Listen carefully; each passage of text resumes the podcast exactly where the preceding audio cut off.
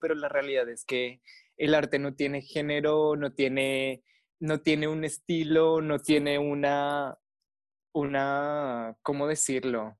Como una definición exacta, sino si tu corazón vibra y te sientes bien, lo puedes hacer, seas hombre, seas mujer, seas lo que seas y sea la técnica que sea. Bienvenidos a este espacio creado por bailarines para bailarines, dedicado a ti, amigo artista o a cualquier involucrado en la comunidad de danza hispanohablante.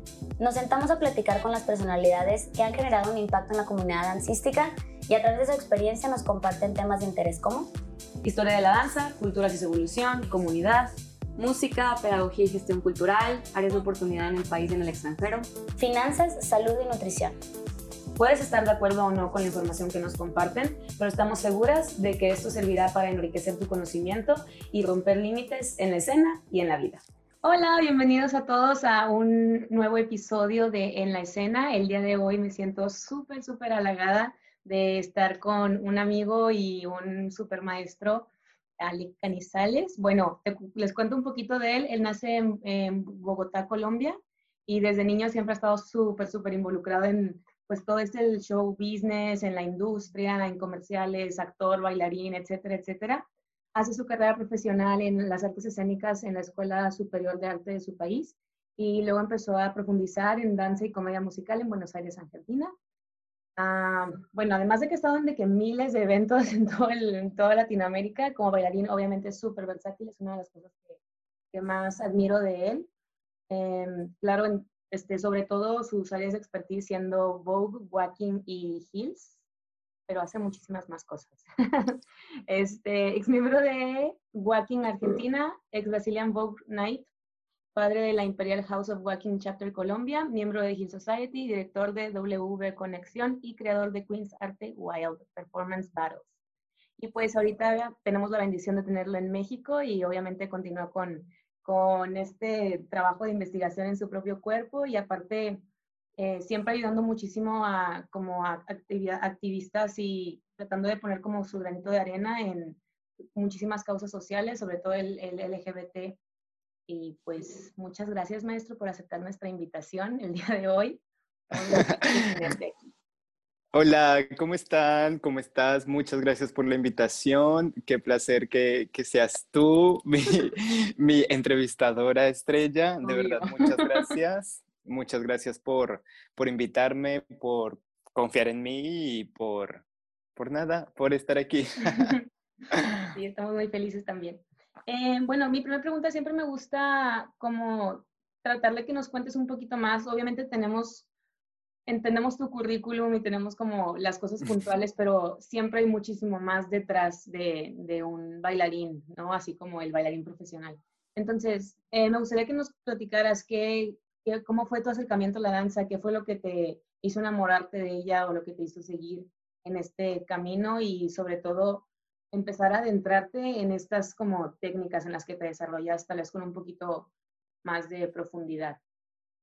Ok, bueno, este, ¿cómo fue mi acercamiento al arte, a la danza? Bueno, siento que desde muy pequeño he estado muy en conexión con el arte, pues aunque, por ejemplo, no conocía a mi abuelo, sé que era bailarín de, de, tango en Colombia, mi mamá siempre pintó y en cerámica, hizo como manualidades, mi abuela tejía, cosía, entonces como que siempre estuve en contacto con el arte. Sin embargo, mi primer acercamiento que puedo decir a memoria que recuerdo es en el colegio, justamente, esto te estoy hablando de que yo estaba por ahí en primero de primaria, unos aproximadamente, no sé, seis años puede ser.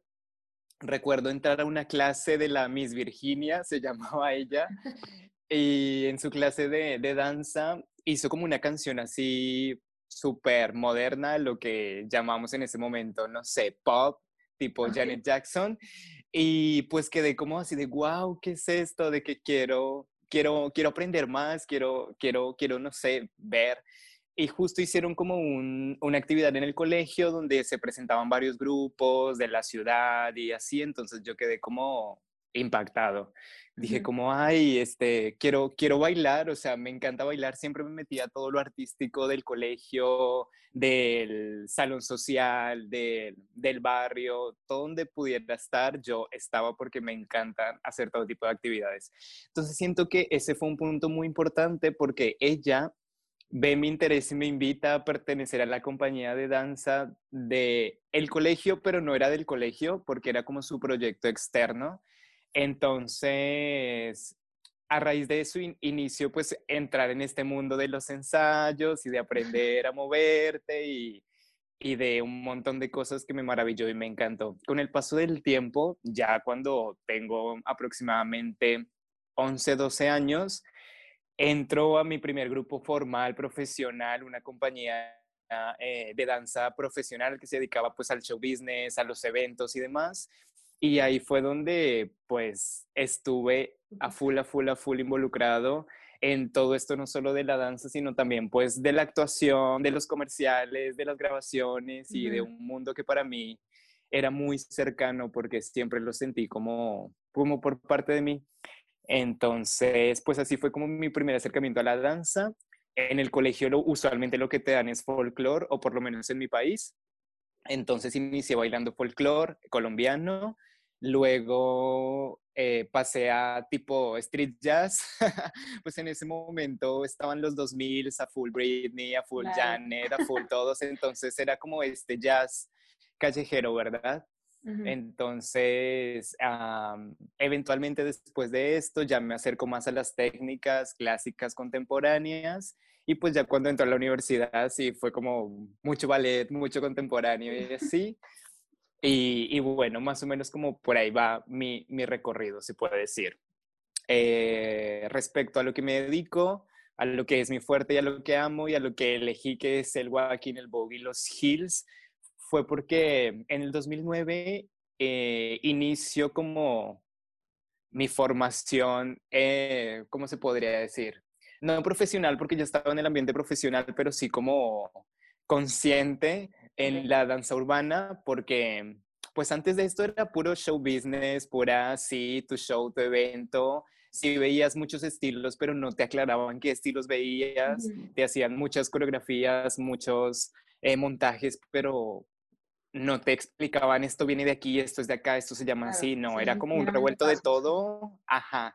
Y, y que pues luego dándote cuenta y estudiando y estando desde fuera te das cuenta de que sí había, habían técnicas ahí como destellos, pero, pero pues no había mucho conocimiento. Uno, porque pues siento que en Latinoamérica todo llegó mucho después. Dos, específicamente en Colombia la información era como un teléfono roto, lamentablemente llegaba cualquier cosa y después de tres o cuatro años. Y pues para ese momento, con el auge de YouTube, todo el mundo copiaba videos de YouTube, bailaba y, y pues no sabías qué estabas haciendo, pero tú lo hacías porque te encantaba bailar.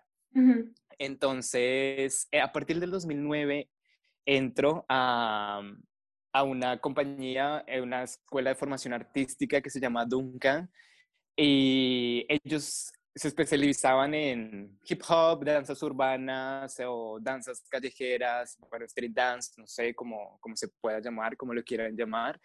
Y pues fue como otro chip totalmente diferente porque estuve en contacto con nombres técnicos, ahora sí, que era lo que a mí siempre me ha encantado. Soy como fan de la historia, fan del conocimiento, de investigar, de buscar. Y en ese momento para mí fue como, wow, la verdad que me cautivó más allá del movimiento como tal, porque sentía que no me fluía mucho el movimiento, ah, porque venía de otro mundo. Lo que me cautivó fue la historia, la información, la técnica, de dónde venía, el cómo surgió, el por qué. Y en esta investigación y de tomar muchas clases y cursos y demás, pues descubro o aparece el walking por, como por primera instancia, ¿no? En ese orden, dentro de mis técnicas. Ah, dato curioso, siempre me encantó la música disco, no sé cómo, no sé por qué, porque en Colombia no llegó mucha música disco en inglés, pero a mí siempre me gustó.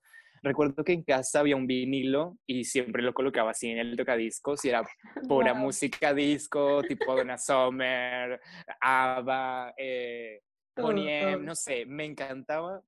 Y, y, como que siempre me movía y bailaba yo en mi cuarto así con música disco y no sé, era, fue como algo muy natural. Un día voy a un workshop y en Colombia sí, este workshop lo hizo la agrupación Ámbar, una agrupación increíble que hasta el día de hoy su director sigue activo y es un maestro increíble. Eh, Andrés Ámbar, que es el director, eh, hicieron un workshop, ¿no? En ese workshop recuerdo perfectamente quiénes estaban. Estaba José Luis Q Faces, que es un bailarín de hip hop y house increíble de Colombia. Andrés Vargas, que es un locker y un maestro increíble. Y Laura Ávila, que estaba haciendo su exploración y, y como conectando con el walking. Ya tenía algo de información, pero pues también para ese momento, te estoy hablando 2011 más o menos, 2010, eh, pues el estilo, el walking hasta ahora estaba llegando a Colombia y pues Laura Ávila fue de las personas pioneras del estilo, o sea, ya lo trajo, ya lo empezó a enseñar, ella lo empezó a investigar, entonces cuando yo llego a esa clase sin saber que era una clase de walking, simplemente fue como, ay, workshop, bueno, voy. Y ya conocí a Laura Ávila porque es una bailarina increíble, de las mejores bailarinas de Colombia, me atrevo a decirlo. Entonces dije, obvio, pues voy a tomar su clase así en fan. y tomo su clase y en esta clase pues nos da una coreografía, pero tiene como movimientos de walking y digo como, wow, o sea, esto me gusta me fluye, lo siento armónico en mí. Y dijo, bueno, y esto se va a hacer con música disco. Y yo fue como, ¡Ah!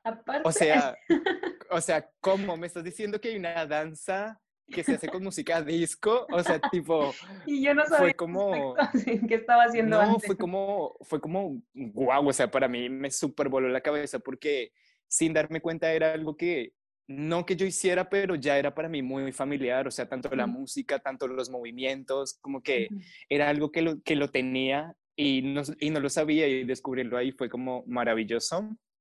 Así que nada, empiezo, si antes seguía a Laura en este momento, pues en ese momento ya seguí como viendo pues obviamente sus videos, lo que hacía, ella comenzó a viajar a Los Ángeles, salió, entonces fue como una inspiración muy grande de decir como, wow, o sea, afuera hay un mundo por descubrir, por explorar, por, por investigar, porque realmente a veces creemos que tenemos toda la información o que lo sabemos todo, pero realmente no es así. O sea, sabemos por ahí un 0.5% de la información que puede haber. Y para mí en ese momento fue como un abrir los ojos y decir como, ok, quieres aprender de esto, tienes que viajar, tienes que investigar, tienes que buscar, porque sí puedo quedarme aquí esperando a que Laura me enseñe y traiga todo lo que, lo que ella aprende, pero siento que soy una de estas personas que les gusta investigar, investigar, investigar por su cuenta y hacer sus propias conjeturas y, y unir lazos. Entonces dije, ok, pues voy a tomar esto que me enseña Laura, pero también yo voy a ir a investigar. Y ahí es donde comienza mi inicio de mi travesía viajando. Claro, mi vida de, de, nómada, pero bueno, ese fue como el, el, primer, el primer acercamiento con, con el walking y que de ahí se abrió como este abanico de, de, posibilidades, ¿no? Porque antes se pensaba, no sé si en todos los países, pero por lo menos en Colombia, de que el hip hop, la danza urbana, simplemente era pues el breaking, el popping y sí el hip hop, pero coreografía, ni siquiera realmente el hip hop, y era pues porque no se sabía la información. Entonces ya cuando empiezas a investigar y te das cuenta que hay un montón de estilos increíbles que, que hacen parte de esta cultura, pues realmente hay muchos en los cuales te puedes sentir afín o no, te pueden gustar o no, y eso es maravilloso. Entonces, eh, pues ese fue como mi, mi punto de partida. ¿Qué más puedo contarles? Ok, en, en, orden, bueno, en orden cronológico, por decirlo así. Okay, échalo, échalo. eh, luego siguen Hills. Bueno, ¿qué pasó? Yo en ese momento, como ya estaba como metido pues en el cuento, ¿no? Estaba muy metido en el gremio, desde, o sea, desde chiquito ya estaba en eventos y en cosas así.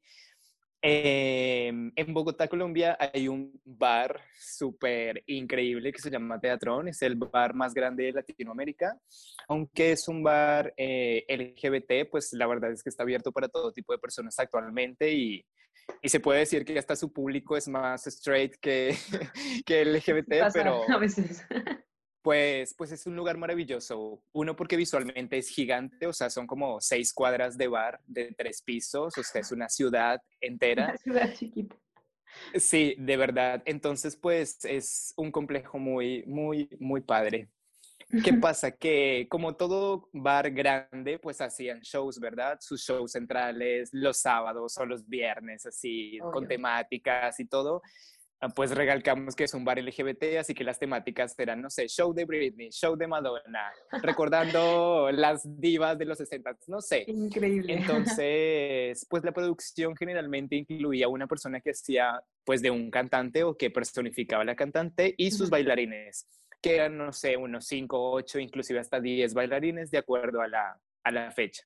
Ajá. Entonces, pues hacían audiciones, te presentabas, ibas, no sé qué, y bueno, el, tuve la fortuna y la bendición de poder trabajar mucho en ese bar, aunque era menor de edad, jejeps. No lo Eh, hagan en pero casa. bueno, no lo hagan en casa, pero cosas del mundo artístico. Em, sí, entonces en uno de estos shows recuerdo mucho que era em, como una combinación de divas en los cuales iba a estar Britney, Madonna y se comenzaba haciendo jazz. Entonces fui a esa audición y dijeron, bueno, para este show todos van a bailar en tacones, en heels. Y yo fue como, ¿Qué? ah, ah, pues, pues bueno, va. o sea, yo, Yo puedo hacer eso, ¿por qué no? Nunca, nunca, nunca había bailado en tacones, nunca había bailado en heels. Más allá del, del que nunca se había presentado la oportunidad o no, siento que también había una carga social muy fuerte que aún la sigue habiendo, pero bueno, estamos en 2020, ya está un poquito más abierto, normalizado, Mm. digámoslo así. Pero en ese momento, que igual no han pasado mucho, muchos años, pero te estoy hablando del 2011, 2012, Ujú. era un momento en el que pues que un hombre bailara en tacones era algo de tortura divina, de que Dios te va a castigar y a crucificar, entonces pues pánico, pánico pues por, por lo que pasaba socialmente, pánico porque eh, estaba estudiando en un colegio católico, pánico porque mi familia eh, pues profesa la religión católica y yo fui como he estado como en todos estos ritos católicos como primera comunión, confirmación, bautizo. Entonces como que esa información está en mí y aunque yo no nunca me sentí como afín o sentía que era lo correcto, pues igual estaba presente, ¿no? Porque iba a decir como, ok, a mí no me importa, pero wow, no sé qué van a pensar, no sé, mis padres, qué va a pensar las personas, qué van a pensar mis amigos eh, del colegio, o sea, un montón de cosas que te invaden la mente en ese momento. Entonces se presenta esta oportunidad de bailar en tacones y digo como, wow, o sea, vamos a hacerlo. No sé qué va a pasar, no sé cómo, o sea, pasaron muchas cosas por mi cabeza en ese momento, tanto personales, profesionales, del decir como, bueno, es una técnica que nunca he hecho, no sé si me voy a caer, no sé si me va a partir un pie, como también mental y social de decir como, bueno, estoy haciendo algo que socialmente no está aceptado o es motivo de, pues, de rechazo o de violencia, ¿no? Muchas veces porque, pues, sí había como mucha violencia o hay actualmente contra la comunidad LGBT. Eh, cabe aclarar datos personales que no deben estar, pero son muy importantes de que en este momento yo estaba descubriendo o acercándome a mi sexualidad, o sea, porque realmente no sabía qué pasaba en, en mí con mi sexualidad, o sea, desde chico identifiqué que me sentía atraído por todo, va a sonar extraño, pero pues me, me parecían atractivos las niñas, los niños, o sea, nunca Sí. le vi problema hasta que pues ya creces y te dicen, eres hombre y no te pueden gustar los hombres, entonces te crean un conflicto muy fuerte Claro. entonces, pues bueno, súmale a eso que ahora vas a aparecer en tacones en un bar gay. O sea, tipo, como un montón, ¿va? Pero bueno, entonces como que pasaban muchas cosas. Aún así dije, pues va, uno es trabajo, dos me encanta, tres voy a bailar Madonna, me encanta, lo voy a hacer. Entonces entro en la audición. Recuerdo que eran tres filtros. Primer filtro de coreografía, nunca tuve problema con eso, todo súper bien segundo filtro de improvisación y tercer filtro pues ya de hacer la coreografía del montaje en los hills. Ok. A todo esto antes de la tercera prueba, recuerdo que yo estaba atrás, bambalinas, con unos tacones prestados que ni siquiera me quedaban y con una persona atrás, un chico y una chica que estaban haciendo la audición, que me decían como, mira, tú simplemente estira las rodillas, mira al frente y todo. Dándote toda la técnica en dos minutos. Así de que, así, sus indicaciones fueron, rodillas estiradas, mira al frente, con eso ya tienes. Entonces, bueno, mientras están pasando los números, en este momento ya habíamos, no sé, como 10 personas, recuerdo que yo era el número 8, iban en la persona número 3, 4 y yo estaba atrás caminando de un lado hacia el otro, así en los tacones. Pie, pie, corría, caminaba tras bambalinas antes de audicionar, o sea, yo no tenía ni idea de lo que estaba haciendo, pero pues ya sabes, ¿no? Tú siempre das lo mejor de ti, tú lo haces, y lo puedes hacer. Profesional ante todo. Claro, cuerpo entrenado, mentalista, lo puedo lograr. Entonces, pues nada, se llegó el momento, dije como me voy a, voy a preocupar por la coreografía, voy a pensar que estoy en media punta, fin, ya está, me voy a olvidar que tengo tacones. Suena bien. Hice la, hice la coreografía, bailé y todo y, oh sorpresa, me eligieron. Me, me, eligen y fue como, wow, o sea, está súper emocionado, no sé qué, y bueno, vente a los ensayos y tienes que comprar unos tacones. Y fue como, ok, Dios, ¿qué voy a hacer? O sea, ¿cómo voy a ir a un lugar a comprar tacones? O sea, en mi cabeza eso no tenía sentido en ese momento. O sea, decía como, pues yo de 14 años, 15 creo, ir a, bus ir a una tienda a comprar tacones, Dios mío, o sea, tipo, me, van a, me van a linchar, me van a matar, no sé tampoco le podía decir a mi mamá, ¿verdad? Como, mamá, este, me compras unos tacones, es que tengo un ensayo. no, entonces dije, ok, ¿qué hago? Bueno, me acerco a una amiga, em, que todos tenemos esa amiga en nuestra vida, ¿verdad? Que nos ayuda.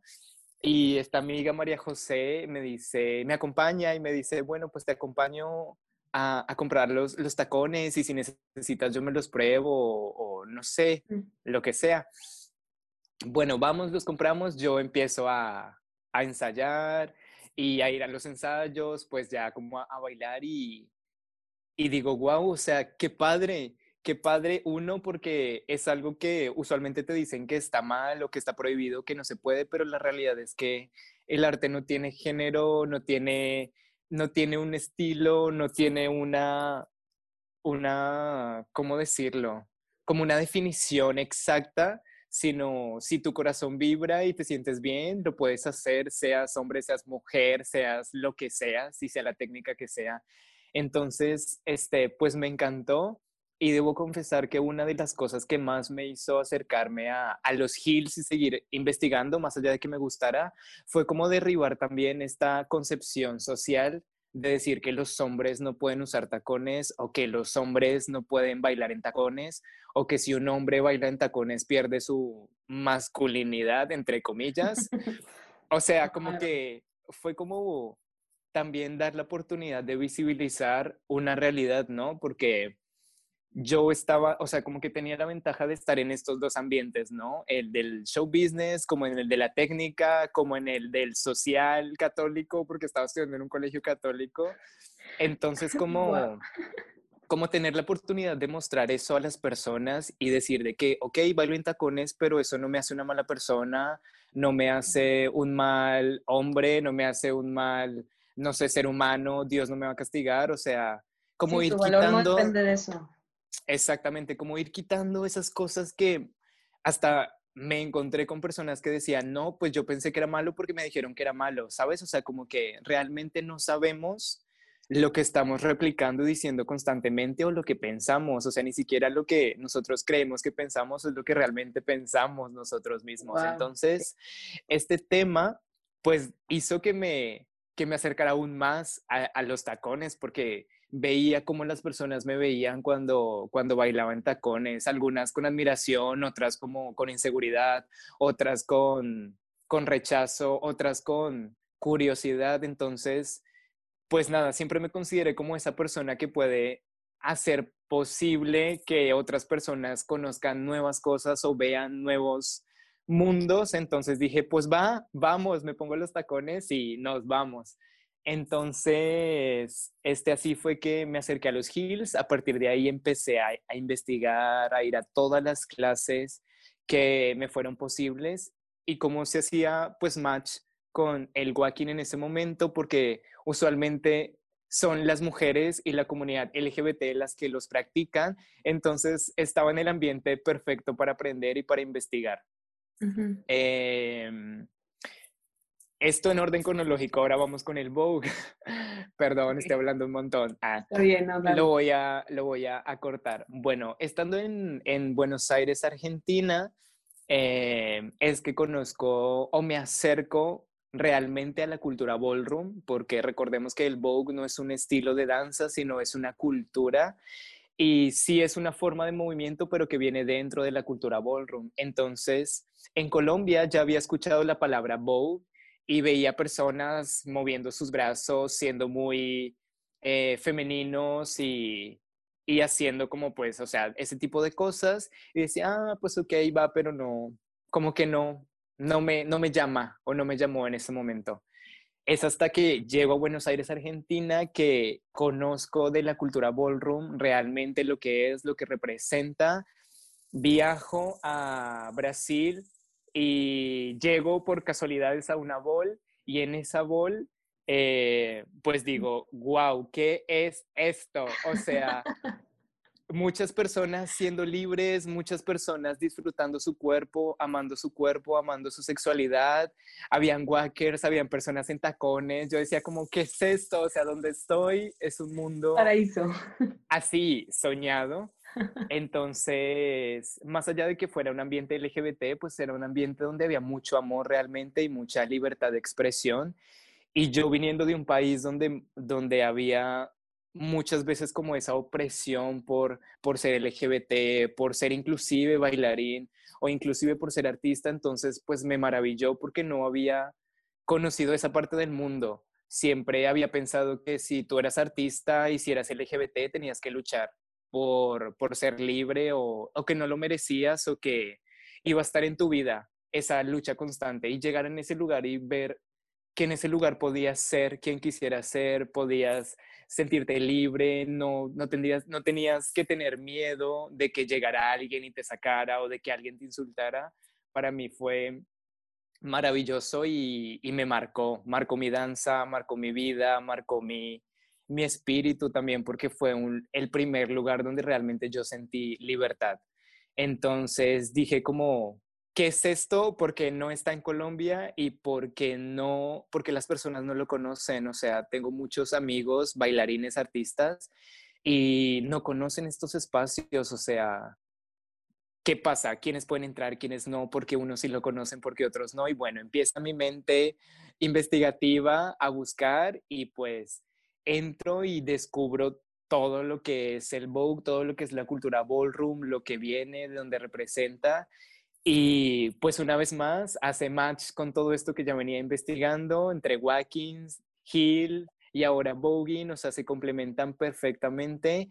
Todas tienen un mismo origen que solo vine a descubrir mucho tiempo después en mi investigación, entonces dije como, ok, está, ahora entiendo el porqué y, y del todo y, y, pues fue la verdad que fue muy mágico y fue maravilloso.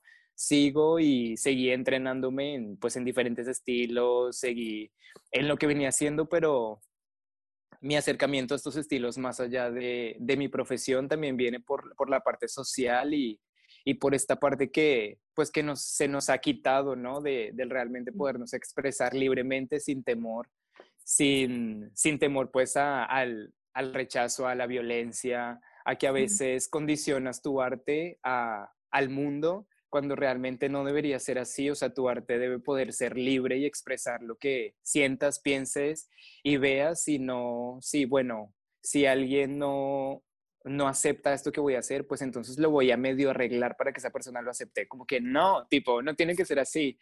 Y pues gracias a eso fue que fue mi, mi acercamiento y pues ya, Amazing. Soy Ali Canizales y este es mi TED Talk. Ay, yo sé. no te creas, bebé. Oye, eh, ahorita estabas hablando sobre, pues todos esos, bueno, de hecho ahorita, los prejuicios que existen en la sociedad. O sea, como bailarines, ¿tú cómo podrías ¿O qué le aconsejarías a esas personas que están tratando de encontrar su identidad y no saben cómo identificar o cómo quitarse estos miedos o estos juicios que ni siquiera les pertenecen a ellos, o sea, que pertenecen a como, sí, a la sociedad o a tu familia o así, o sea, cómo, cómo poder pasar eso y poder encontrarte a ti a pesar de... Bueno, siento que mi consejo personal, y que lo puedo decir porque lo viví en, en cuerpo y carne propia, eh, fue que un momento en el que dije, voy a hacer lo que realmente me hace vibrar, me hace feliz y me gusta. Sé que suena como muy cliché y común, pero hay momentos en los que, no sé, hay una clase de un estilo que te gusta, pero no vas porque dices, ay, no, es que las personas dicen que allá, eh, que esa danza no es bien vista o que si bailo, este, voy a ser muy, no sé, como muy lasciva o, o estoy, no sé, eh, es que siento que para explicarlo tengo un montón de palabras que no se deben usar, perdón. Estoy, buscando como palabras para, para explicarlo, pero... No dilas, no importa. Con okay, todo pues, respeto pues, a al público. A la audiencia, al público. Pues sí, pero siento que cuando eh, los prejuicios más grandes que te imponen socialmente es que, bueno, no vayas, en el caso de las chicas, no vayas a esas clases porque vas a parecer una mujer fácil, vas a parecer una, una facilota, una puta, eh, no te vistas así, no, te no muevas tu cuerpo de esa manera porque eres insinuante y provocativa. Para los hombres es como, no vayas a, ese, a, ese, tipo de danzas donde vas a perder tu masculinidad, donde te vas a ver menos hombre o donde vas a verte débil. Entonces, este, estas cuestiones muchas veces privan, y no solo a los artistas, sino a todas las personas de experimentar y de descubrirse en ambientes que realmente les pueden hacer bien a ellos como personas individuales. Entonces, mi consejo personal es, si hay una clase, sea la que sea, sea el nombre que tenga y sea como, como la muestren, te interesa y te gusta, ve. Y otro consejo que te doy es, no lo comentes, ¿Sabes? O sea, y te lo digo así directamente, es porque ¿qué necesidad tienes de comentarle a una persona que te va a decir como no vayas? O sea, todos sabemos que de una u otra manera nos van a decir no vayamos, más bien estamos esperando que nos digan, pues ve, inténtalo. Y muchas veces no pasa. Entonces, como que mi consejo es, si hay espacios y actividades que te llaman la atención a ti como artista, como bailarín, como persona, ve y explóralos por tu cuenta y eventualmente si comparte tu experiencia, no antes, porque ese compartirla antes para muchas personas es un impedimento. Para algunas otras no, algunas otras dicen, ok, pues me vale, yo voy a ir, piense lo que pienses, y está increíble, pero hay personas que no, no son así o no somos así, y te lo digo porque yo en algún momento fui esa persona que, aunque nunca me importó lo que me dijeran, sí me importó que eso que me dijeran hiciera sentir mal a las personas de mi alrededor. Entonces, ese, ese sentimiento de, pues no quiero que si me llegan a decir como, perdón por las palabras, ay, pinche Joto que está bailando, aunque a mí no me afectara, sabía que si, no sé, mi mamá, mi papá, mi amiga lo escuchaba, se iba a sentir mal. Entonces como que prefería evitar esos ambientes, no por mí, sino por las otras personas, pero haciéndolo de esa manera también como que no me di la oportunidad de explorar muchas cosas que en ese momento pues me hubieran ayudado inclusive a encontrarme de una mejor manera y de una manera más sana porque inconscientemente nosotros sabemos qué espacios nos sirven y qué espacios necesitamos. Nuestro espíritu y nuestro cuerpo están buscando constantemente esos espacios y cuando nos negamos a esos espacios aparecen de otra forma que a veces puede ser choqueante para muchas personas, pues porque es como que tu espíritu te dice, ok, no lo quisiste de la forma fácil, bueno, aquí está de la otra forma, ¿sabes? Entonces, a veces funciona bien y sale increíble, pero en otros contextos no. Entonces puedes entrar en un contexto donde no sea el más apropiado para lo que tú o tu cuerpo necesita o tu mente puede asimilar y pues te puede generar un conflicto a largo plazo, ¿verdad? Y esto ya se involucra con muchos otros temas, pero principalmente te puedo decir eso, que aunque suene muy cliché y normal, ve a lo que realmente tu cuerpo y tu espíritu te pide que veas. Si por casualidad viste de que, no sé, eh, clase en traje de baño y te llama la atención, ve, o sea, ve, investigalo, explóralo. ¿Qué es lo peor que puede pasar? Que no te guste y no vuelvas. Pero siento que tienes muchas más cosas por ganar que por perder. Entonces, como que ese es mi consejo. Y para los artistas que son personas abiertas de, mente y de pensamiento, eh, prueben, prueben porque estas experiencias van a enriquecer tu danza, tu cuerpo y tu mente. Y capaz está bien, fuiste a ese estilo, no te gustó, no, no, como que no te llamó la atención, pero, pero eso puede hacer que en tu movimiento, en tu danza y en tu creación puedas crear de diferentes maneras.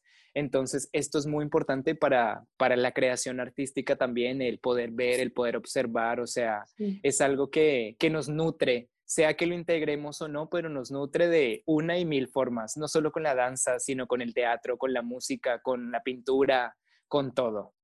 ¿Y cómo estar seguro que, por ejemplo, en caso de que no te haya gustado, que sea realmente por una convicción propia y no por otro tipo de filtros que a lo mejor no tenemos como conciencia de que están ahí? Bueno, wow. Siento que, o sea, siento que es muy fácil identificarlo, pero se puede confundir muy fácil también. Ok.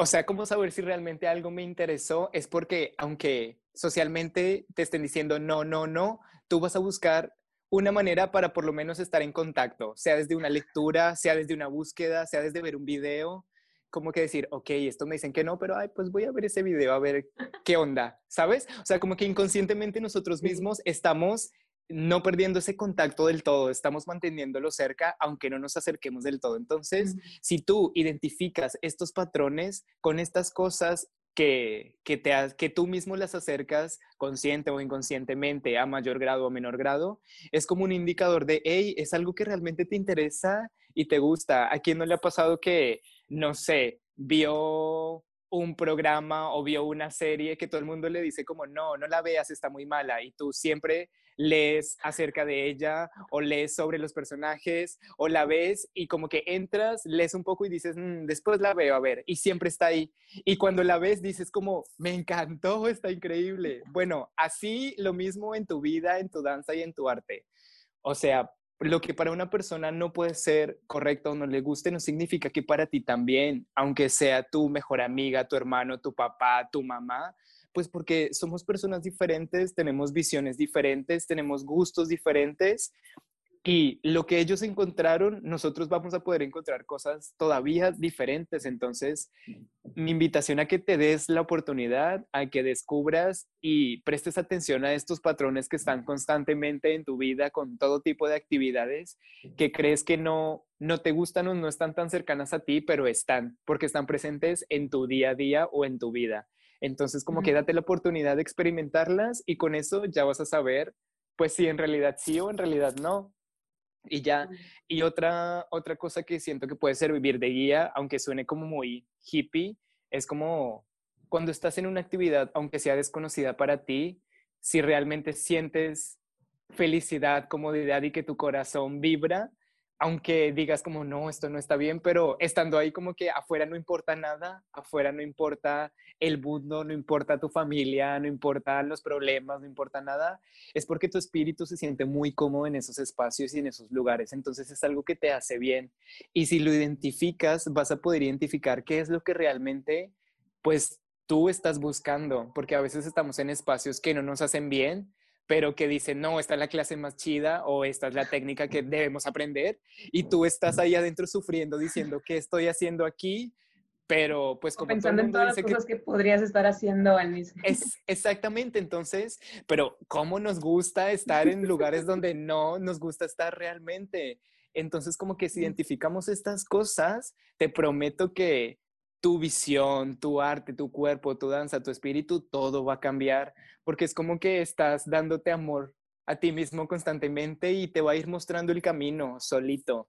Muchas veces los artistas decimos como, es que ya no sé qué camino tomar o qué camino seguir, y muchas veces sí, o sea, a veces sentimos que andamos a la deriva, pero realmente nuestro espíritu nos va guiando. Solo que nosotros estamos tan abiertos a todo y a recibir todo que que pues estamos constantemente en ese proceso, pero, pero realmente como que si identificamos esas cositas, tú solito te vas a ir acercando tu mismo camino y tu propósito va a ir llegando. Inclusive hasta te puedes ir dando cuenta que lo que pensaste que era realmente te llevó a otra cosa que sí es, ¿sabes? Entonces, y todo esto viene de dónde? De darte la oportunidad de que una clase, un día con una persona puede marcar y cambiar tu vida para siempre. Entonces, ¿por qué perderte esas oportunidades porque alguien te diga que no, porque alguien te diga que sí?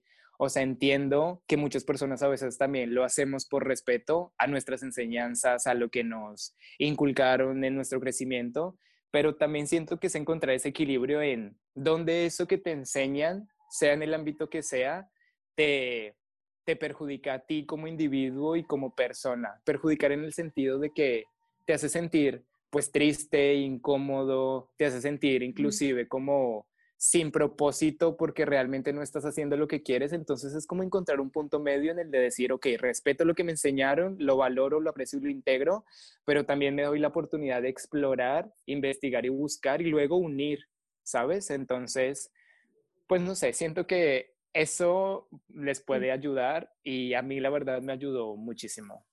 Claro.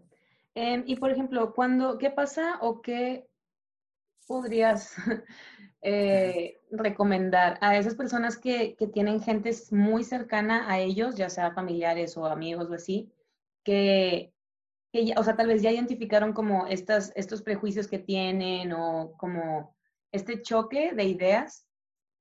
¿Cómo, más bien, uno, ¿crees que deberías haber como un intento de enseñarles algo o, o de, de tratar de como no involucrarlos, pero sí mostrarles un poco de el, el, mundo en el que a ti te estás como te está llamando la atención o al que estás como encaminado. Y en caso de que sí, ¿cómo, cómo hacerlo? Bueno, siento que cuando tú como seas maestro, docente, director, dueño de un espacio, vamos a hablar específicamente del ámbito artístico, ¿sí? O dancístico. Eh, si tú eres una persona que tiene un espacio o diriges una clase o diriges un grupo, siento que ya debes tener la habilidad de identificar qué personas están más afín, con qué cosas, a qué personas les gusta más esto, a qué personas no. Y bueno, digamos si eres el caso en el que no te pasa, pues la invitación es realmente a escuchar y observar son como las mejores herramientas de primera mano que tenemos para ver qué está pasando, qué está pasando con mis alumnos, qué les gusta, qué tipo de música les gusta, cuando les coloco este tipo de música, cómo reaccionan, cuando les coloco esto, cómo reaccionan, cuando les hablo de esta historia, cómo reaccionan, cuando les muestro este video, qué, qué me platican, qué me hablan. Entonces ahí como que te vas a ir poder dando una idea de hacia dónde se van a ir acercando las personas. Específicamente, eh, pues bueno, voy a hablar de, danzas o de movimientos o de expresiones LGBT que lamentablemente son como las más rechazadas y más censuradas. Eh, una de las mejores formas de, de, ayudar a, pues al artista y de involucrarlo, aunque tú tengas miedo de involucrarte porque he conocido maestros que quieren ayudar, pero dicen, tengo miedo de involucrarme porque, pues volvemos a lo mismo, ¿no? Enseñanzas familiares, sociales, bla, bla, bla, bla, bla. Entonces la mejor forma es crear espacios, crear espacios donde puedan, por ejemplo, dar clase personas de diferentes estilos, personas LGBT que cuenten sus historias, que cuenten sus vivencias, que muestren el estilo, crear espacios donde se pueda platicar sobre eh, todas estas temáticas, ¿no? Como de hacer conversatorios, hacer talleres, este, tenemos muchas herramientas eh, audiovisuales también, una película, o sea, siento que todas estas herramientas pueden jugar un papel muy importante en cómo una persona se puede encontrar e identificar, aunque a veces creemos de que no, con una película como alguien se va a encontrar y realmente sí pasa porque esa persona puede verse reflejado y ver que lo que es y quién es puede pues existir, existió y, y pues en el ámbito artístico, o sea, hay muchas personalidades que hicieron estilos, danzas y tienen una vida que fue censurada, que fue violentada y pueden ser como eh, personas de inspiración para esas personas. Em, siento también de que es muy importante si tienes la habilidad de, platicar con tus estudiantes, con, estas personas de este grupo, de acercarte y platicar y mostrarte como una persona abierta a, a que pues que está abierta a escuchar más allá de enseñarle y, y, ayudarle a encontrar su camino, siento que es mucho más eficaz escuchar, escucharlo y darle este espacio que capaz afuera no tenga, pero aquí sí, pues darle ese espacio para que se pueda expresar. Y otra, otra herramienta que siento que es muy importante y que a mí me ha gustado mucho implementar es invitar muchas personas de, de, todo tipo, porque usualmente nuestros mismos círculos de personas tienen un mismo patrón, o sea, nos hablamos con las mismas personas porque nos gustan, porque tenemos cosas afín y se crea como este círculo y eso pasa muchas veces en las academias, en los estudios, que invitan a los mismos maestros, dan las pláticas los mismos profesores, vienen los mismos alumnos, entonces como que realmente no hay un intercambio rico en el que me puedan decir como esta experiencia que me contó esta persona que capaz no conozco y es mi amigo, pero ahí también puedo encontrar afinidad y puedo ir encontrando otro camino, entonces este intercambio es muy importante, así que que se generen espacios, que inviten maestros, que inviten otros bailarines, que inviten otros artistas, otro tipo de arte, otro, no solo bailarines con bailarines, actores con actores, músicos con músicos, no, sino también involucrar a otros artistas. Todos tenemos visiones maravillosas y voy a contar una anécdota. Recuerdo un día en la universidad nos dieron una clase de ballet con música en vivo y para mí fue mágico, porque para él, para el músico, para el pianista, cómo él veía la música, lo que para él era la música y cómo él veía el mundo a través de tocar el piano, yo lo pude interpretar desde la danza y desde el movimiento y hacer esa fusión de pensamiento y encontré una forma de abordar mi clase de ballet. Entonces digo como, si esto pasara en muchas clases y en muchos espacios, imagínate los acercamientos que podríamos lograr y también el realmente conectar con las personas, porque el arte es para conectar a las personas, no solo es para, para vanidad y comercialidad, o sea, sí está es, ese punto, pero también está para realmente conectar a las personas, su sus pensamientos y sus vivencias, y ese va a ser el motor que va a enriquecer nuevas creaciones, nuevas propuestas, nuevos proyectos, entonces es muy importante generar estos espacios y otra cosa que para mí es fundamental, si tú no te sientes en la capacidad de guiar o de hablar a una persona LGBT, busca una persona que sí lo puede hacer. Si eres artista, seguramente vas a conocer a un artista LGBT o vas a conocer a una persona, sea de palabras, sea de imagen o sea cercana a ti, platícale la situación o invítala a tu espacio. Sé que hoy muchas veces por el miedo al desconocimiento de la desinformación dejamos pasar el momento y no hablamos, pero ese momento puede generar un papel trascendental en la vida de una persona. Dejemos el artista, pero de persona, de que la tasa de mortalidad y de suicidios más grandes es de la comunidad LGBT. Entonces, una plática, una charla puede cambiar la vida de una persona. Y bueno, no solo del LGBT, ¿verdad? Sino de cualquier persona que esté, pero es muy importante también tener esto en cuenta de que tenemos un poder y una responsabilidad como, como artistas en la sociedad que es realmente contribuir a, a que las voces se escuchen, sean escuchadas a través del movimiento, de la música, del arte, pero también entre nosotros mismos, porque permitimos movimientos y expresiones, pero a veces no permitimos voces de nuestros mismos hermanos artistas. Entonces, mi invitación es a que realmente si tú no te sientes como capacitado para, tienes dos opciones. Capacítate e investiga si realmente quieres ayudar a tus alumnos, amigos o familiares, o dirígelos o invita a una persona que tenga conocimiento. Y ahí tú también vas a poder aprender. Entonces se va a generar este intercambio del que, del que hablo. Siento que es la mejor manera. Increíble. Este, bueno, de hecho, creo que no me expliqué bien la pregunta, pero contestaste otra, entonces. Ay, perdón.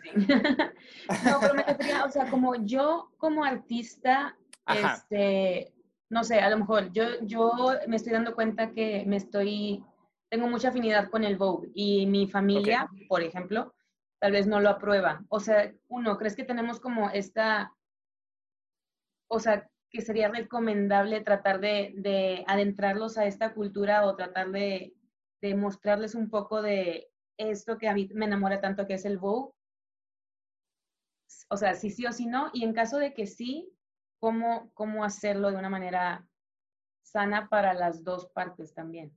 Ok, ya te entendí. Bueno, wow, es una pregunta muy difícil y muy controversial. O al menos porque, en tu experiencia, pues, porque sí sé que sí, es complicado.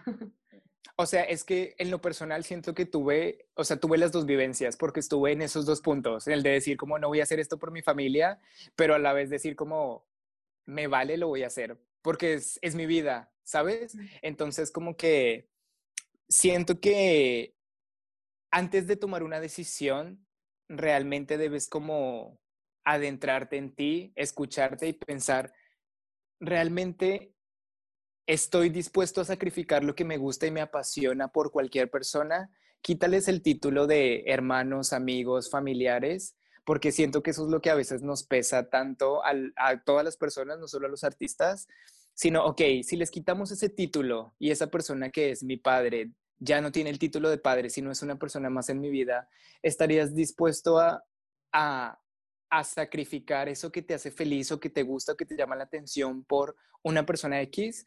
Si tu respuesta es eh, sí, ok, entonces date un tiempo, está todo bien, escúchate y pues espera que sea tu momento. Si tu respuesta es no, entonces, pues mi invitación es a, a, que lo hagas y a que lo experimentes. ¿Por qué? Porque de una u otra manera va a llegar. Si es algo que te llama la atención, que te gusta y es para ti, va a llegar de una u otra manera y te lo prometo que va a llegar porque siempre llega, siempre te encuentra y siempre tú lo encuentras porque es algo que te gusta. Ok, está bien, no fui a la clase de bow que me gustó, pero a la noche en el antro terminé bailando en tacones con drag queens, ¿sabes? O sea, de una u otra manera llega. Entonces... Y por ejemplo, o sea, tú recomendarías como, eh, ¿cómo se dice? tratar de o sea, tratar de que esa persona entienda tu amor a, esa, a esa danza o a esa cultura o como caso perdido o no sé cómo explicarlo. bueno, eso ahí, ahí va y ahí también es otro punto. Tú, bueno, eres hijo de tus padres, tú los conoces, saben cómo reaccionan, saben lo que les gusta, lo que les puede gustar, cómo llegarles, cómo no llegarles. Entonces, si tú sabes que platicándoles de esto les vas a causar un conflicto enorme y este conflicto te va a involucrar a ti, te va a causar más problemas que beneficios, pues no lo hagas directamente, pero sí busca la manera de mostrarles que las formas de expresión artísticas son eso, formas de expresión. Quítales este, este título de negativo, positivo, bueno, malo personalmente, eh, cuento otra anécdota muy importante porque me marcó y me sorprendió muchísimo. Eh, mi mamá es una persona que amo, obviamente, muchísimo, es de un carácter eh, fuerte. Siempre la vi como una persona muy conservadora, muy, este, no cerrada, pero sí como muy firme con sus creencias y lo que piensa y lo que para ella está mal, está mal y punto, o eso pensaba. Entonces tenía pánico de decirle como, mamá, es que fíjate que estoy bailando en tacones. O mamá, fíjate que me gusta el Vogue. O llevándolo más a cuestiones personales, datos que no debes saber pero son importantes. Este, mamá, fíjate que soy gay, ¿sabes? Entonces, cómo lo hice y cómo siento que en mi caso ayudó muchísimo sabiendo cómo era mi mamá de explosiva, efusiva, de que probablemente si le hubiera dicho, pues no, mamá, estoy aquí en el bar de la esquina con un montón de hombres desnudos bailándome, pues obviamente que me iba a matar, literal, ¿sabes? Porque, ¿qué es lo primero que, que va a pensar un padre o una madre cuando le han dicho que estos ambientes son tóxicos, destructivos, negativos, que te, te seducen. Entonces, pues va a pensar cosas muy malas. O sea, como que no va a pensar, ¿será que mi hijo la está pasando bien? No, sino que mi hijo está en peligro, está en un ambiente malo para él. Pues porque sale a relucir su, su pues el, el, padre y madre protector, ¿verdad? Entonces, yo personalmente acerqué a, a mi mamá a, a, lo LGBT de una manera muy personal, desde quien yo realmente era invitando amigos a que, a que conociera, a que los conociera, a, invitándola también a eventos, presentaciones, a que viera las formas artísticas, porque puede sonar bien o mal, pero para una madre y para un padre, lo que haga su hijo, si lo hace feliz, está bien. Sea lo que sea que haga, está bien, porque lo hace feliz. Entonces, cuando ve estas formas de expresión en su hijo y que lo hacen feliz, como que ese filtro y toda esa información social pasa a un segundo plano y les da la oportunidad de pensar realmente como, ok, porque mi hijo está sintiéndose bien en esto que supuestamente es malo ok, me dicen que es malo, pero yo veo que mucha gente la está pasando bien y se está divirtiendo. Ok, me dicen que es malo, pero yo veo que mi hijo enseña a otras personas y lo transmite y esas personas se sienten muy felices y agradecidas. Entonces, como que en ellos le empiezas a crear ese autocuestionarse, que es lo que realmente debemos apuntar todos los artistas a, a generar en todas las personas, que se autocuestionen estas creencias y estos pensamientos. En lo LGBT puntualmente, este, pues si tú sabes que tu papá es de los que les gusta la investigación y que les gusta la historia, bueno, cuéntale sobre la historia del Vogue, de dónde nació, cómo nació.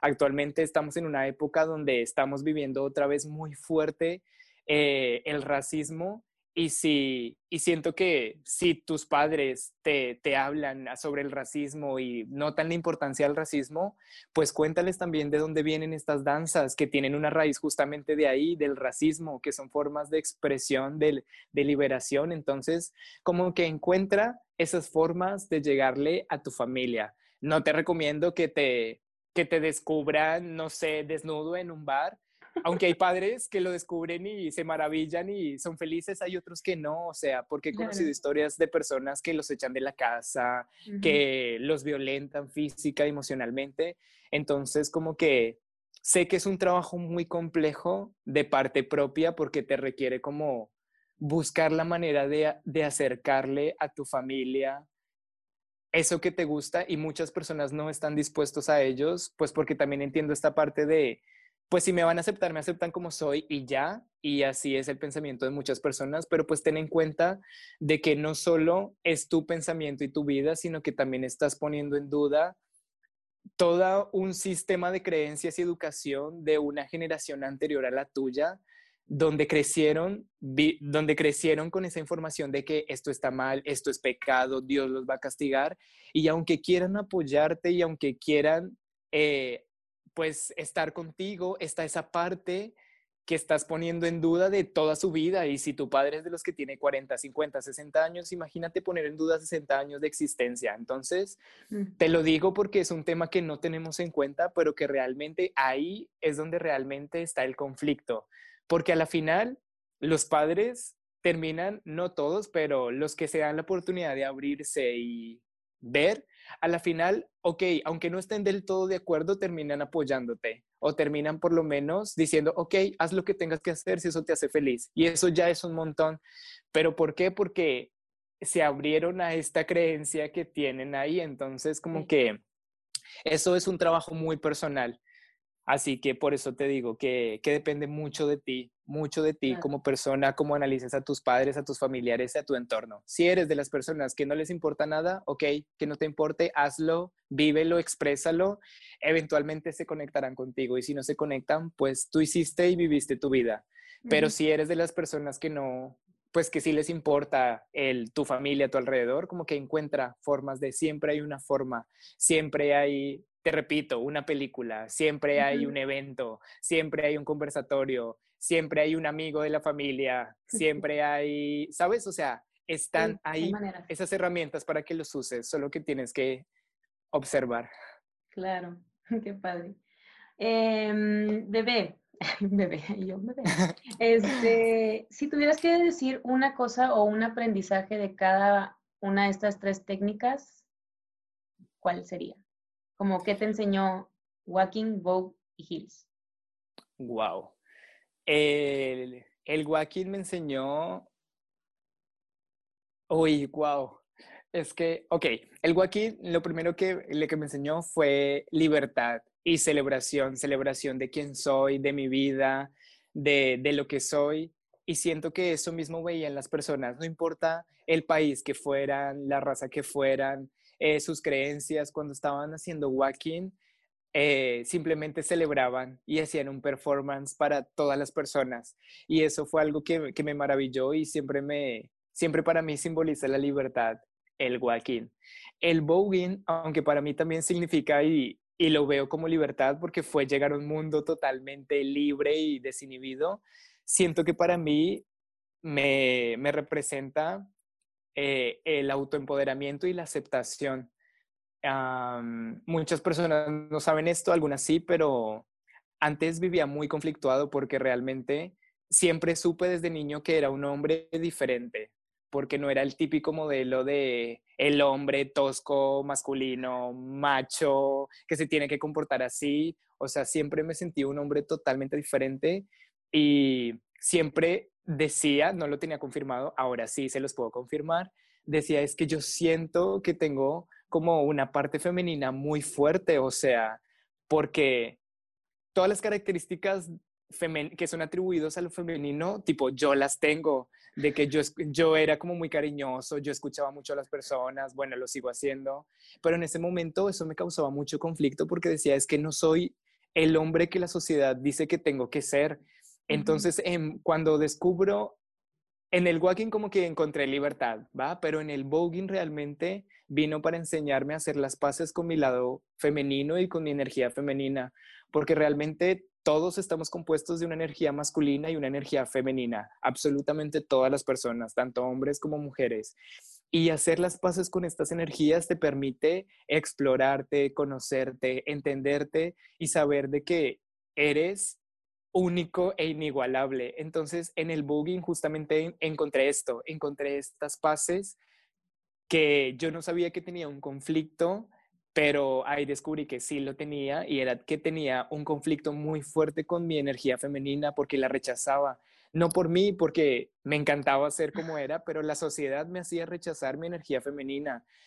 Si a las mujeres se les priva de su feminidad, a los hombres también se les priva de cualquier contacto con su feminidad y con su energía, aunque estén dentro de ellos.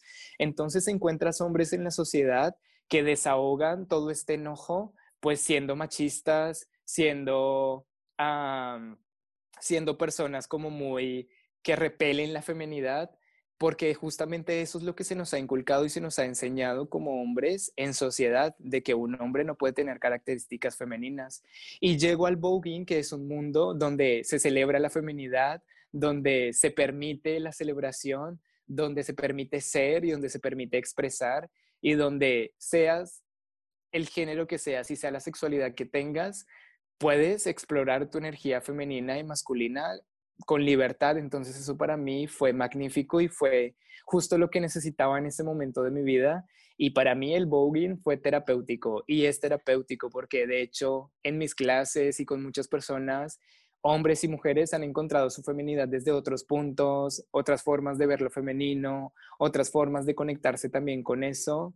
Y pues también siento que tiene que ver obviamente con toda la historia detrás de, del voguing y su creación y de dónde viene, porque es un, este sentimiento está muy presente y muy fuerte. Entonces, para mí el voguing sería eso, hacer las paces y la conexión con lo, con lo femenino. Y los heels, este, pues siento que es como, no sé cómo, más allá de una mezcla, es que no sé cuál, cuál sería la palabra, pero es como el reto, reto hacia, no, no reto, sino el, la provocación, pero no el provocar desde un punto sexual, sino la provocación desde el, desde el punto de que te hagas autocuestionarte el, el por qué te llama la atención esto, porque he conocido muchas personas que me han dicho como, pues, eh, no sé, no me gustaba el voguing o no me gustaban los heels, pero te vi bailar y me, me, gusta, o sea, lo veo en ti, me gusta. Entonces, esto es lo que me gusta generar específicamente con los heels y eso fue lo que encontré dentro de los heels. Más allá, obviamente, de que te da un empoderamiento, de que puedes trabajar con tus energías masculinas y femeninas, de que puedes reconocer tu cuerpo también de otras maneras. Eh, que me, que me gusta y también eso me, me, gustó mucho de los Hills. Este, siento que es eso, como el, el provocar, provocar a la sociedad. ¿sabes? Bien lioso.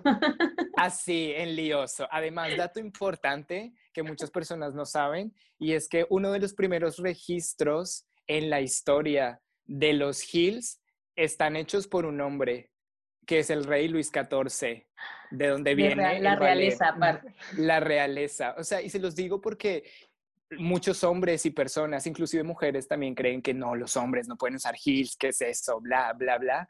Y realmente en la historia han habido muchos registros de hombres que usaban heels y que usaban tacones. Obviamente esto se les celebró y se les sigue celebrando muchísimo más a las figuras femeninas y a las mujeres porque para ellas es naturales y es hermoso, pero es hermoso porque es una energía femenina muy fuerte. Si nos vemos más allá de cuerpos masculinos y femeninos como energías, pues todos tenemos una energía femenina, entonces si tú eres hombre y también puedes celebrar tu energía femenina. Mm, qué padre. Um, Ali, em, o sea, muchas veces, no más bien, hay personas que encuentran su identidad en uno de estos mundos o una de estas culturas y es muy padre como ver que, es, que lo abrazan y, y se encuentran ahí muy fácilmente. Tú que tienes como que sí estás en el Vogue, pero también estás en el Walking y también, o sea, como que tienes varias, varias, varios mundos a los cuales como poder sentirte en casa.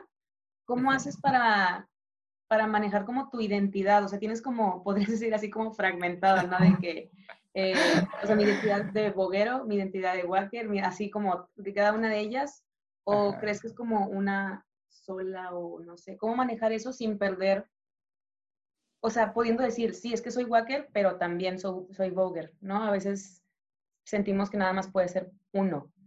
claro. Bueno, creo que para la respuesta a esta pregunta, primero lo voy a comenzar explicando desde algo eh, personal, social, antes de ir a lo artístico puntualmente, porque todas las actividades que hacemos en nuestra vida cotidianamente o que nos gustan hacer hacen parte de lo que somos. Por eso lo hacemos, porque nos gustan. Y una parte de nosotros, pues nos llama a, a esas actividades de que, no sé, si voy al gimnasio, obviamente es porque se conecta con esta parte mía que le gusta hacer ejercicio, que se siente fuerte, que se siente, ah, que ama su cuerpo, pero si voy a la noche a la sesión de canto o de lectura, pues está esta parte intelectual mía que la fortalezco y que me gusta. Entonces, estas actividades que hacemos a lo largo del, de los días y de nuestra cotidianidad hacen parte de nosotros.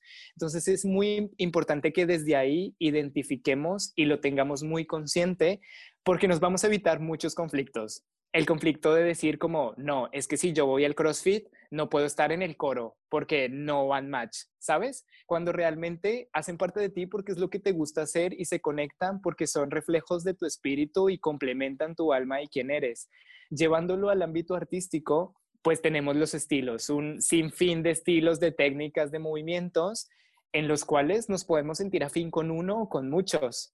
¿Por qué? Porque hacen que nos representemos de mil y una formas. Entonces, eh, puedes investigar un solo estilo, pero si te gustan los demás, como que no te fuerces a estar solo en uno, porque eres tú diciendo como que a esa partecita tuya, a la que le gusta estar tranquilas, está aquí. A la que le gusta ser explosiva, está aquí. Entonces, más allá de estar fragmentado, es saber de que nosotros estamos compuestos por mil y una vivencias, mil y una sensaciones, mil y unas formas de, de, ver la vida y de pensar y de sentirla.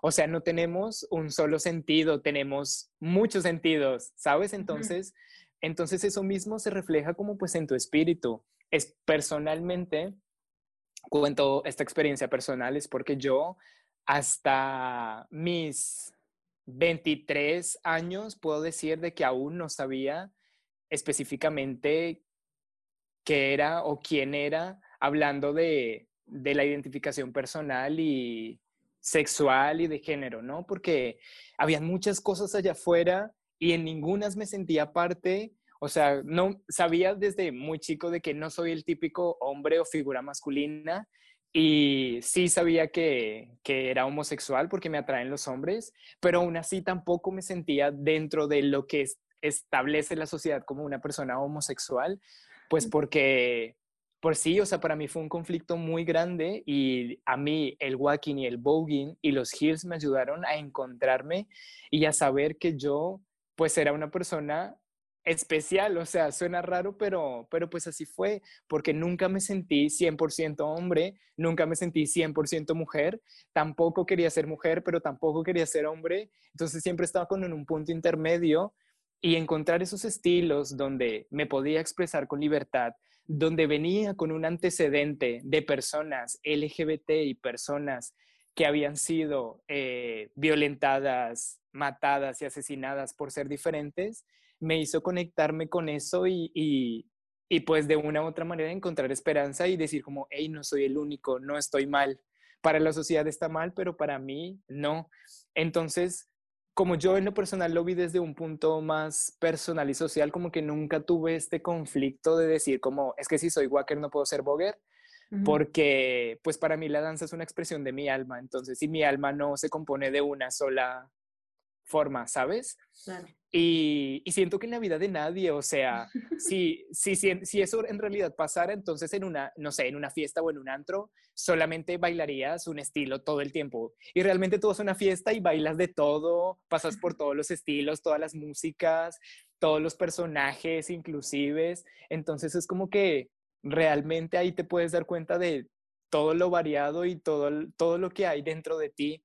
Entonces, lo que sí siento es que por eso vienen muchos conflictos dentro de los bailarines, porque a los bailarines específicamente se les, se les forza a estar en un solo estilo, a estar en un solo o cambio. Sea, en todos, pero claro. no es tu vocación, haz de cuenta, ¿no? Ajá, sí. No, y que esa vocación ya es por siempre y para siempre. Si tú elegiste popping, ya eres popper por siempre, cuando realmente es que a lo largo de nuestra vida vamos encontrando y conectándonos con diferentes formas y caminos.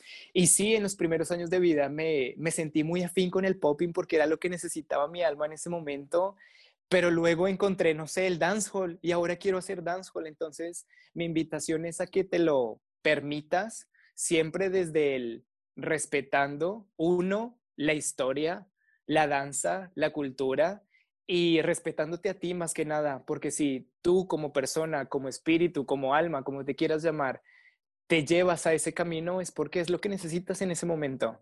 Entonces, permítetelo y lo más importante es que no seas como una abejita que va así de flor en flor, sino que integres todos estos aprendizajes, porque si lo vemos desde el lado como bailarín, eso te va a hacer muy versátil y va a enriquecer tu danza, porque si hiciste popping y luego hiciste breaking y luego hiciste dancehall y lo integras y lo mezclas, pues vas a ser un bailarín increíble, versátil y si te dedicas a coreografía o a freestyle, pues vas a tener muchísimo vocabulario a tu favor. Entonces no veas como una desventaja que te, que te gusten o que te sientas afín con otros estilos, sino todo lo contrario velo como una oportunidad de crecimiento y como una ventaja gigante que te permites explorar, investigar, indagar y, conectar movimientos, porque a la final, pues tú eres el que los está traduciendo y expresando. Y otra cosita muy importante es que si debemos tener en claro, bueno, esto es dentro de lo que yo pienso y como veo las danzas, pues las danzas para mí están constituidas y hechas obviamente por muchas personas, pensamientos, energías e historias.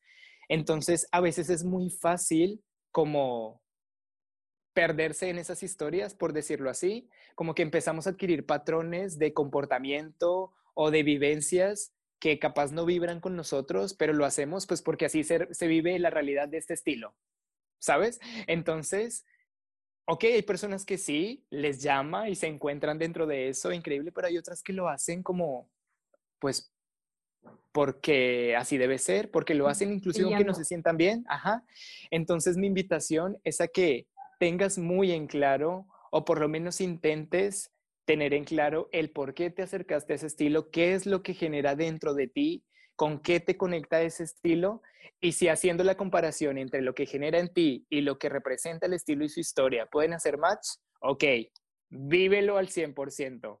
Si no, si no hacen del todo match, ok, vívelo al 100%, pero respétate. Tú, elígete a ti siempre como persona, como humano y como artista, porque si no te vas a perder y entonces te vas a encontrar como que vas a transitar dentro de muchos estilos, haciendo cosas diferentes y ahí sí viviendo vidas y patrones y diferentes, ahí sí vas a estar fragmentado, porque realmente, pues, pues realmente es que no eres tú, y eso te das cuenta, obviamente, cuando sales de eso y te encuentras con otra cosa y dices como, wow, sí, ¿por qué hacía eso?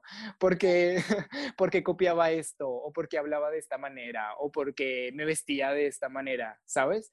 Entonces siento que eso pasa, pues porque obviamente son nuestros primeros acercamientos, pues para encontrarnos a nosotros mismos como personas. Entonces, eh, y para los artistas estamos muy expuestos realmente a muchos lenguajes, muchas historias, muchos, eh, muchas vivencias y a veces no somos conscientes de qué tanto nos puede impactar eso a nosotros como seres individuales. Entonces, mi invitación es también a que te, a que siempre cuestiones si realmente lo que estás aprendiendo e investigando es algo con lo que estás construyendo quién eres o si simplemente lo estás haciendo por hacerlo porque cuando pasa eso de que simplemente lo haces por hacerlo, pues se convierte en moda. Entonces vas transitando de estilo en estilo, de moda en moda. Pero cuando algo generalmente, algo de verdad genera un impacto en ti, entonces es lo que perdura y lo que eh, pues queda, ¿no? Por, por, los días y por el tiempo. Entonces, ¿por qué mejor no, no darle enfoque a eso y de paso ahorrarte un montón de conflictos, de fragmentaciones sí, ya que estás y de ahí. cosas, ya que estás ahí. Pero, pero bueno, nada, serían como, como mis recomendaciones y yo en, en, lo particular, pues por eso no me siento como, bueno, cuando estoy aquí soy así, cuando estoy aquí si es allá, no. O sea, yo me siento como yo en los tres estilos, aunque sí los estilos piden ciertas características, como que por ejemplo el voguing es un estilo muy competitivo y te pone en un mood, llamémoslo así, diva. Y aunque yo en mi vida a día no lo sé así, pues puedo entrar en ese mood porque es el estilo y ya está, pero eso no hace, no me cambia a mí quién soy como persona, ¿sabes? Como que yo adapto al mood, más no el mood me convierte y me cambia como persona. Entonces eso es muy importante porque todas las danzas tienen estas cargas energéticas y que es muy importante que las identifiques porque las puedes usar a tu favor. Y eso como artista, como bailarín, como ejecutante, te va a servir muchísimo al momento de la interpretación, porque te vas a conectar directamente con la emoción de la danza y eso te va a servir muchísimo. Pero que no confunda quién eres y, y lo que eres, ¿no? Claro. Em, ¿Qué consejo le podrías dar a alguien que quiere investigar más un estilo? Que viaje. Que viaje. sí, de verdad, ese sería mi consejo. El, creo que si me pidieran dar un consejo, uno nada más, para la vida, sería viajar. Y te lo puedo, te puedo dar mil y una razones, pero te voy a decir porque al momento de viajar te vas a salir de tu zona de confort, de tu círculo de, de personas afín contigo. Te vas a chocar con personas que te van a cuestionar, que te van a contar, que te van a hacer ver diferentes visiones si viajas a otro país, continente, te vas a chocar con un, con un cambio cultural, social, político, y eso va a hacer que el arte también sea forma vista de una manera diferente. Entonces, al viajar no solo vas a poder aprender sobre un estilo o técnica o lo que sea, sino vas a poder aprender sobre ti como persona, sobre el mundo, sobre las diferentes personas que lo habitamos y eso va a enriquecer muchísimo porque te va a hacer poder realmente entender. ¿Por qué hago énfasis en esto? Porque si a mí una persona viene y me cuenta sobre cómo se crearon los estilos y sobre cómo eh, vivieron, yo desde un país como Colombia probablemente no lo entienda porque no es mi realidad, no, es, no lo veo en mi día a día y no lo veo posible. Pero si yo tengo la oportunidad de viajar y ver cómo funciona socialmente algo, aunque no sea, obviamente, si hablamos de una danza que nació en los años 60, probablemente ya no sea igual, pero veo esos rastros, veo los comportamientos de las personas, platico con las personas que estuvieron ahí, me van a poder dar una historia más viva en la cual yo me puedo sumergirme y puedo realmente ver cómo es el estilo, ver por qué nació, ver de dónde nació y entenderlo y pasa a ser simplemente palabra tras palabra y un movimiento que no tiene sentido porque realmente yo no entiendo por qué se creó ese movimiento, ¿sabes? Entonces, el viajar te da la oportunidad de poder acercarte a realmente eso, de que si se hace un movimiento, que se toca el piso, yo lo voy a ver como, ah, ok, están tocando el piso, pero para ellos representa, no sé, estoy tocando el universo, entonces yo voy a poder entender el por qué para ellos tocar el piso significaba el universo, ¿sabes? Entonces, y esas cositas te los da el viajar. Si no, puedes viajar porque yo entiendo y es, estuve y estoy muchas veces en esa posición donde no puedo viajar eh, mi, mi consejo es que hables, busques hablar con todas las personas que puedas. Si tienes un estilo o técnica que te interesa, platica con todas las personas que lo practiquen. Sea que te guste, sea que no te guste, que te sientas afín con lo que hace o no, habla con esas personas porque también es una forma de unir conocimiento y de encontrar una nueva visión de lo que tienes. Si una persona te cuenta una historia y esa persona dice que eso es la única verdad, esa persona miente y te está hablando desde el ego. ¿Por qué? Porque una historia, una danza no la hace una persona, lo hacen muchas personas, inclusive personas que hasta este momento pueden estar sin hablar, sin contar sus historias. Entonces, mi invitación es a que hables, a que platiques con personas, a que investigues, a que escuches, porque la información que me dijeron aquí capaz no es la misma que me dijeron acá, pero la puedo complementar y puedo ir atando cabos. Además, recordemos que muchas de las historias, de los estilos y así, están muy ocultas bajo patrones sociales, bajo racismo, bajo eh, pues, ¿cómo se podría decir? invisibilización, wow, invisibilización desde la sociedad, desde los gobiernos. Entonces hay muchas cosas que realmente no conocemos. Entonces, mi invitación es a que realmente te adentres a platicar con las personas. Y si puedes hacer estas dos cosas en conjunto, lo más importante si tú eres un investigador de un estilo que te apasiona, que te gusta y te estás adentrando dentro de lo que realmente es la técnica y quieres atender su contexto social, político, emocional y cultural, habla con personas que hayan estado en la época si es posible, que aún hay personas vivas de la época. Ya tienen 60, 70 u 80 años, pero aún están vivos y si te puedes acercar a ellos, acércate a ellos y si no, a sus alumnos directos, a sus personas que aprendieron de ellos, porque ellos tienen la historia. Lamentablemente la historia de la danza se transmite de forma oral, de boca en boca, no está en un libro, en internet hay información cualquiera, puedes encontrar información buena, pero puedes encontrar información que no tiene nada que ver. Nunca te confíes de la información que está en internet, porque esa información que está en internet es la traducción de una persona pero recuerda que hay muchas personas que investigan. Entonces, acércate a los alumnos directos o a las personas que conocieron a esas personas que vivieron la época, que fueron los OGs o los originales.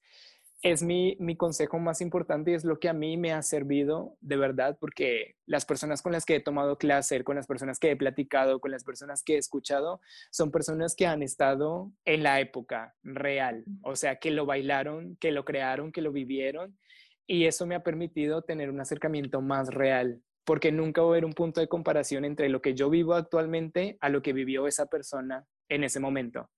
Aunque hayan patrones y cositas, características similares, nunca va a ser lo mismo. Entonces, si realmente quieres entender una danza y un movimiento, ve al pasado por medio de esas personas. Viaja de una u otra manera, por palabras o por movimiento, pero viaja. Vale. Um, una de las cosas que me llama mucho la atención es que a pesar de que estás viajando, como, como aconsejaste hace unos momentos, así por, por muchos lugares, encuentras la manera de seguir como aportando en, ni siquiera no solo en Colombia, sino también en varios países en los que has estado. ¿Cómo, cómo balancear esto para sí seguir con mi crecimiento y seguir con mi desarrollo, pero también aportar en, en, sí, en los lugares en los que también salí o estuve un tiempo? Ok, wow, es muy difícil. Es muy difícil. Siento que dentro de, la, dentro de nuestro mismo gremio artístico y dancístico hay roles. Están las personas que crean comunidad, están las personas que viajan por información, están las personas que enseñan, están las personas que crean proyectos. Entonces, como que no te fuerces por ser todos, intenta ser todos, pero si no puedes serlos, está bien, no importa encuentra tu rol, cuál es tu rol dentro de, la comunidad artística o dancística. siempre para mí fue como una necesidad, no sé, poder ayudar a mi país y llevar la información y la verdad es que no me ha sido tan posible de la manera en la que yo quisiera porque simplemente no estoy ahí, yo estoy viajando por todo lado, pero ¿qué puedo hacer? Que cuando voy a Colombia, así, escupo información, doy todo lo que aprendí, todo lo que sé, para que las personas que están ahí puedan crear comunidad, puedan aprender, puedan seguir investigando. Entonces es mi manera como de aportar desde donde estoy y desde cuál es mi rol, que mi rol en este momento está siendo compartir información y viajar, sea porque sea que puedo viajar o porque me atreví a hacerlo por X cosa, pero ese en ese momento, en este momento, por ejemplo, está siendo mi rol.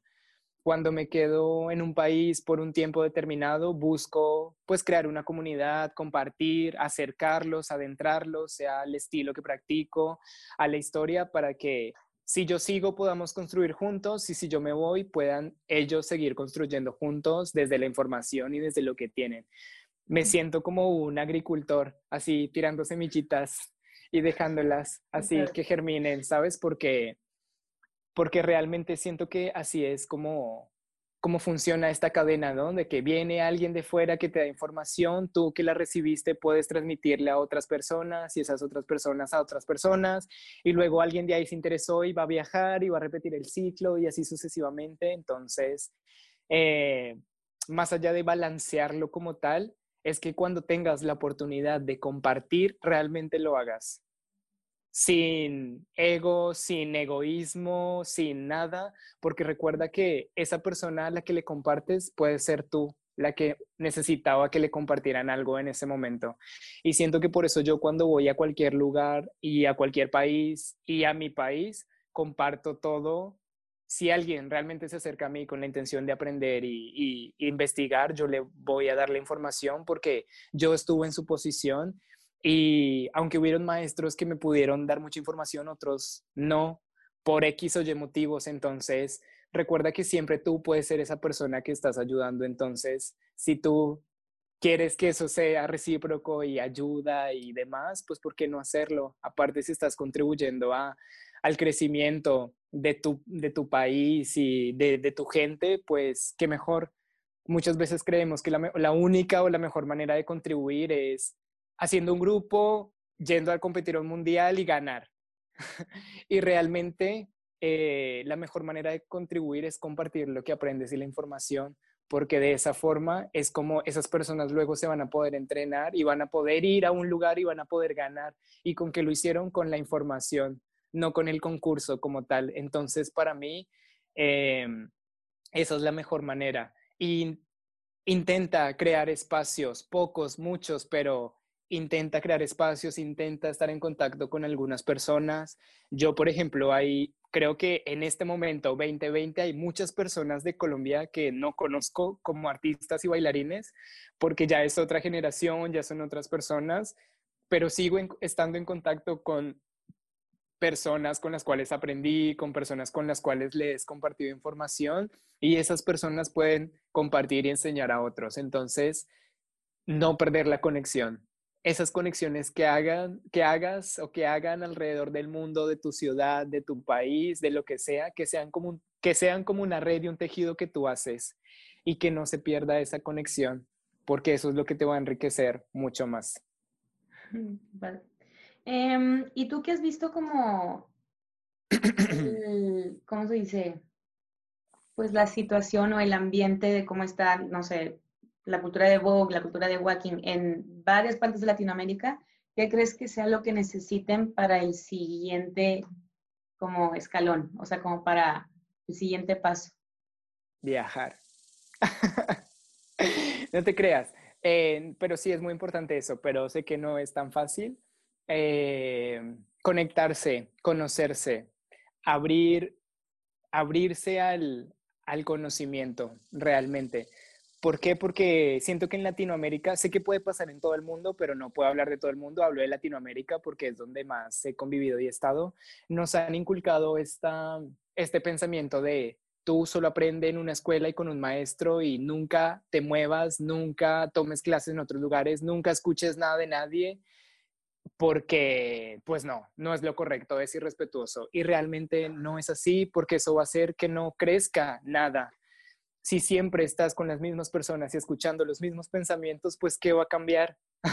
o sea, no va a cambiar nada, no se va a, no va a crecer, no se va a cultivar nada nuevo. Entonces, específicamente hablando de, del walking y del Vogue y del por qué no se, no se había más bien, porque eh, actualmente ya está más fuerte, pero te estoy hablando del año 2011, 2012, porque no había como tanto movimiento era porque nosotros como latinos ni siquiera estamos conectados. O sea, dime con cuántas personas de Colombia te hablas o conoces, de, Perú, de Argentina, de Bolivia, o sea, como latinos e hispanohablantes, realmente no estamos conectados entre nosotros. Es más, no vayamos tan lejos de tu país. ¿Con cuántas personas de los estados te hablas realmente y tienes como una conexión? Es como que a veces es nula, a veces es muy poca. Entonces, si esto no se genera entre nuestro país, pues imagínate cómo va a ser en Latinoamérica, o sea, va a ser casi nulo.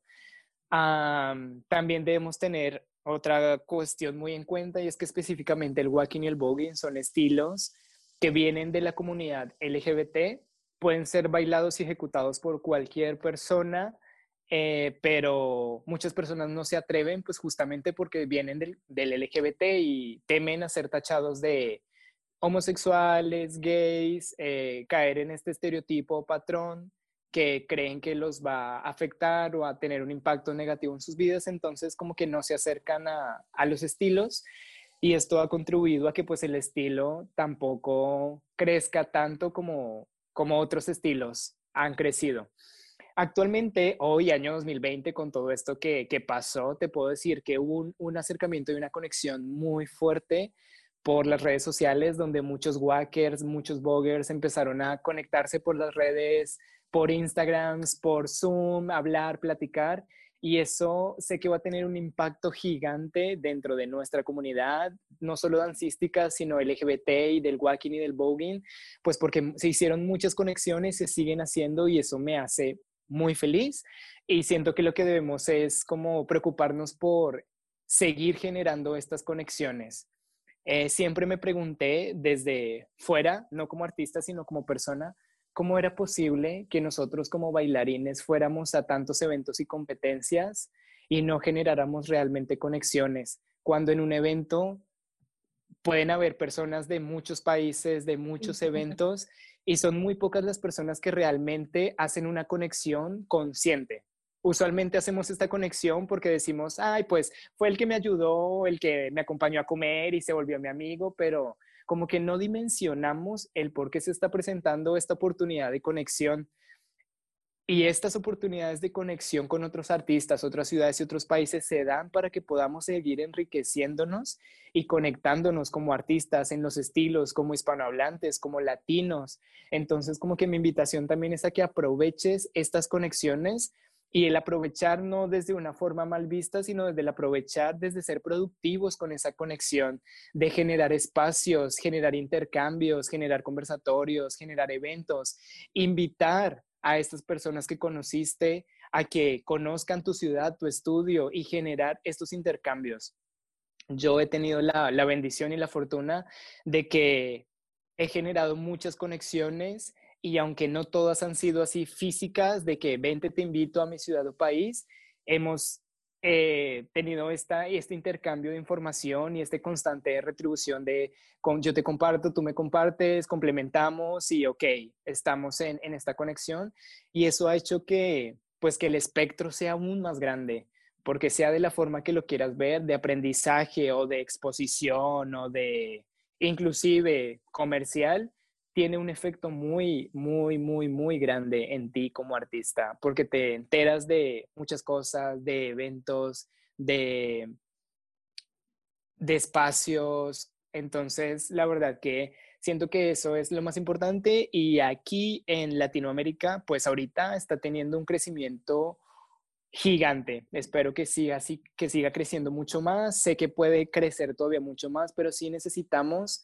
eh, ir a eventos, apoyar nuestros eventos locales para que se puedan hacer masivos y se puedan crecer. Este, sé que siempre yo estoy diciendo viaja, viaja, viaja, pero si no puedes viajar, la mejor forma de contribuir es apoyar tus eventos locales también y de que de estas personas que están luchando por que un estilo se conozca porque haya información, apóyalos, vea sus eventos, comparte sus clases, comparte su información. Esto va a hacer que ese círculo crezca día a día y pues va a hacer que en Latinoamérica, en el país de donde sea que estés, pues se haga como una movida más grande. Qué padre. Pues ya son todas mis preguntas. No sé si tú tengas algo más que quisieras agregar o que tú te quedaste con ganas de decir.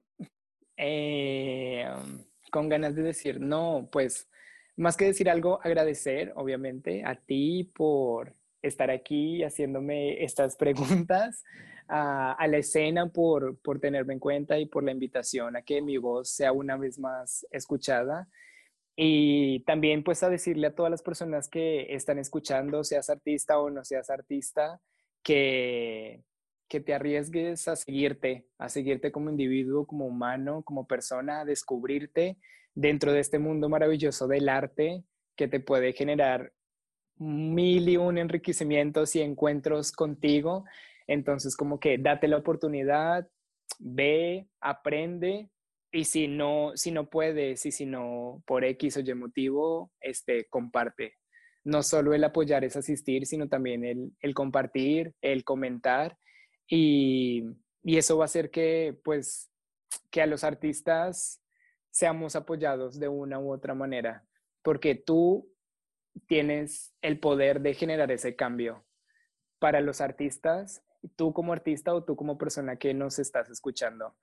Eh, he conocido muchas personas que dicen como es que quiero apoyar a los artistas, me gustaría que fueran más respetados, más escuchados. Y es posible, es posible haciéndolo desde ti, desde tu núcleo familiar, desde las personas con, con las que hablas, desde apoyando los eventos locales, desde dándole el valor que realmente se merece a las expresiones artísticas y eso va a generar un cambio. Entonces, pues siento que eso es lo que me resta por decir que aunque suene muy, muy cósmico, hippie, amoroso, pero eh, que nos amemos y nos apoyemos nosotros como artistas, porque muchas veces no nos apoyamos y no nos damos cuenta que, que ese apoyo que también buscamos afuera viene desde nosotros. Que sin importar el género, el estilo o el tipo de danza que hagas, es una expresión artística que deberías apoyar porque apoyas el arte y haces arte. Entonces, mi invitación es a que, a que nos apoyemos entre todos, seas quien seas, de donde seas, la técnica que hagas, apoya, apoya, porque al apoyarla a los demás te estás apoyando a ti misma, a ti misma. Así que, pues nada, eso sería todo y pues muchas gracias. Y Alex, si alguien quisiera tomar clases contigo o acercarse un poquito a ti, ¿cómo, cómo lo hace? Wow, bueno, si alguien está interesado en mis clases o cursos o lo que sea, eh, la mejor manera y más efectiva es que me, me, escribas por Instagram. Puede ser que me escribas por Facebook, pero la verdad no lo uso mucho, te soy sincero. Entonces, este, escríbeme por Instagram. Mi Instagram es arroba piscis, así, el Piscis se escribe con doble I. Entonces, ahí te lo dejo. Ahí yo seguro te voy a responder. Ahí estoy constantemente publicando cursos, talleres, pláticas, espacios. Y actualmente que pues estamos viviendo una transición hacia lo virtual, hay muchos espacios virtuales que se están creando y, y, si tengo la oportunidad los estoy compartiendo, así que ahí te puedes enterar de todo. No solo comparto cosas de Bow Walking Hill, sino de todo tipo de expresiones artísticas, sociales y personales. Así que sin ningún problema, ahí puedes contactarme. Lo que necesites, estoy a tu disposición y servicio. Y gracias.